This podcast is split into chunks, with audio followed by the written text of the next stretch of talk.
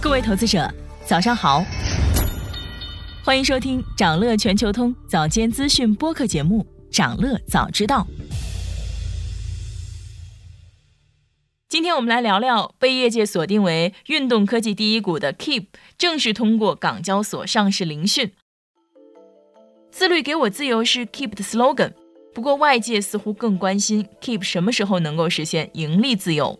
事实上呢，Keep 的上市之路已经进入了第三年。早在2021年就有传言说，Keep 在筹备赴美 IPO，并融资五亿美元。随后被传取消赴美 IPO 计划。2022年2月，Keep 又向香港联交所提交首次公开发行申请。八月，Keep 因递交招股书六个月内没能通过聆讯而 IPO 失败。随后，Keep 于九月再次向港交所递表，但也以失败告终。这一次聆讯后的资料显示，Keep 二零二三年第一季度实现营收四点四七亿元，同比增长百分之七点二，经调整后净亏损金额明显收窄。根据陈述，Keep 二零二三年第一季度的营收增长主要是因为虚拟体育赛事的收入增加。二零二三年第一季度亏损的减少，主要是因为品牌营销推广开支以及其他相关开支的减少和毛利的增加。运营数据方面，Keep 平台在二零二零年、二零二一年和二零二二年度的平均月活跃用户分别为两千九百七十万、三千四百四十万和三千六百四十万。平台的会员渗透率在二零二二年为百分之十，高于二零二二年中国的行业平均值百分之五点八。业内人士指出，从 Keep 的发展史来看，它可以说是曾经的明星企业，出道即巅峰，但在上市这条路上屡战屡败。作为国内最大的在线健身平台，Keep 至今也没能够成为国内健身第一股，或许跟它的盈利能力有关。资料显示，二零二零年到二零二二年，Keep 的营业收入分别为十一点零七亿元、十六点二亿元和二十二点一二亿元。但是对应的净亏损是1.06亿元、8.27亿元和6.67亿元。Keep 的三大营收业务是自有品牌产品、会员订阅和线上付费内容，以及广告和其他服务收入。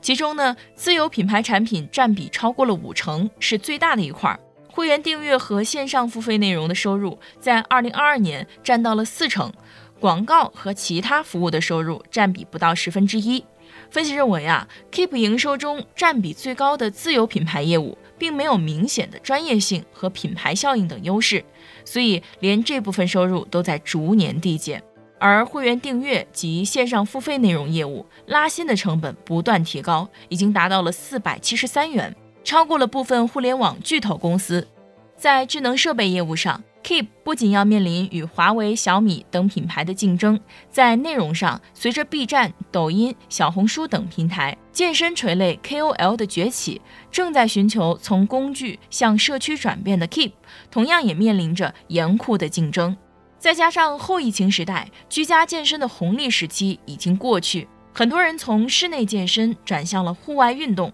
所以 Keep 的盈利能力可以说是前途未卜。那么后疫情时代，像 Keep 这一类的 App 要怎样拓展场景、突围求变呢？数据显示，今天的新一代年轻人更愿意把时间和金钱花费在运动上。中国线上健身市场在2021年就已经达到了3701亿元，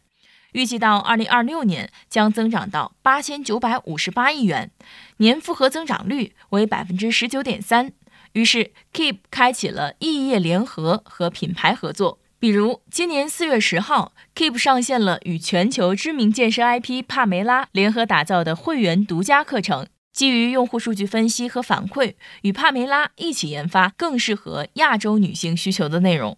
关注 IP 背后的内容体系以及情感溢价。希望通过深度合作、按需定制，追求内容上更强的独家性，借此强化内容生态，构筑起护城河。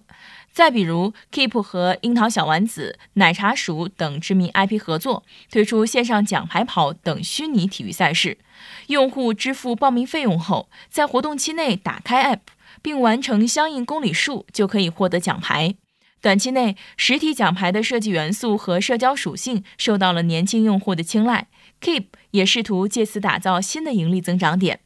但是分析指出，Keep 凭借奖牌出圈的另一面是被用户批评急功近利。因为原先如果不需要实体奖牌的话，用户完成平台活动后领取虚拟奖牌是免费的。但现在的价格已经上涨到了几十元，而且 Keep 的管控和售后也屡遭诟病。除了奖牌质量有争议、发货不够高效等问题，社交平台、购物平台上都有奖牌代跑等内容。这种作弊行为拉低了奖牌的社交货币价值。还有用户反映，缴纳报名费用后，如果没能完成活动和领取奖牌，平台不同意退款。这样的力求变现背后是巨大的亏损压力。Keep 最初设想的商业闭环并不复杂，通过免费的内容来引流，再以运动产品、付费课程、Keep Land 线下门店等业务留住用户，构建起运动服务的完整通路。可是实际情况是，运动产品毛利难以提升。会员订阅和付费课程又难以承担支撑营收的重任，再加上高昂的营销支出，所以 Keep 的盈利能力依然面临考验。想了解更多新鲜资讯，与牛人探讨投资干货，现在就点击节目 Show Notes 中的链接，进入掌乐全球通 App。以上就是今天掌乐全球通、掌乐早知道的全部内容，期待为你带来醒目的一天。我们将持续关注明星公司和全球宏观重要事件，也期待你的订阅。我们明早再见。